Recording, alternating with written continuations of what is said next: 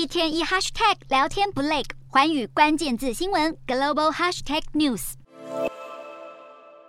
中国国家统计局公布新的经济数据，中国十月消费者物价指数年增百分之二点一，较九月下滑零点七个百分点，创下六月以来新低。而生产者物价指数 PPI 则是从九月的百分之零点九转为负百分之一点三，创下两年来最大降幅。专家认为，中国 CPI 涨幅回落，加上 PPI 转负，虽然短期内还不存在通缩风险，但显示中国消费需求偏弱以及海外需求疲软。另外，根据中国国家统计局十月底公布的数据，中国一到九月的商品房销售面积、金额以及建商到位资金分别下滑百分之二十二点二、百分之二十六点三和百分之二十四点五，状况一片惨淡。中国房市持续疲软，不管是要卖屋还是要买房的民众都相当有感。有中国民众透露，他的友人今年试出两套房，挂网好几个月都乏人问津。最后是在两个条件之下才卖出：第一是降价，第二是将中介佣金从百分之二拉高到百分之十。中国官方为了支持房地产企业渡过难关，在寄出第一支箭，也就是信贷支持后，也射出第二支箭，提供贷款融资工具，预估可提供大约两千五百亿人民币的民企债券融资。